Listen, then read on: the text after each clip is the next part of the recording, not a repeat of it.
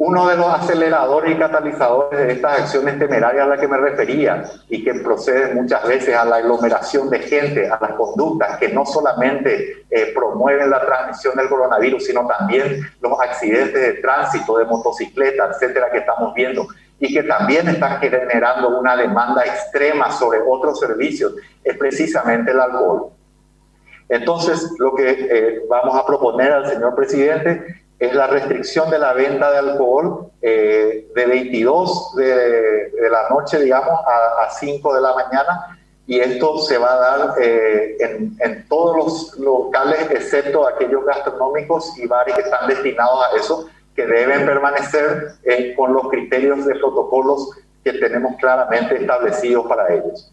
El otro aspecto, también es importante recordar que uno de los factores de riesgo eh, importantes que voy a desglosar un poco más adelante es el tiempo de permanencia en cualquier tipo de evento o de encuentro social. Entonces, eh, vamos eh, a determinar un tiempo máximo de permanencia en estos eventos sociales y vamos a tener una reglamentación pertinente para poder ir ajustando eso. Lo otro que también tenemos que hacer eh, en, mejor medida es reglamentar de manera más precisa eh, algunas de las actividades infantiles. Queremos recordar a la ciudadanía, un poco en coherencia con lo que acababa de decir un poco antes.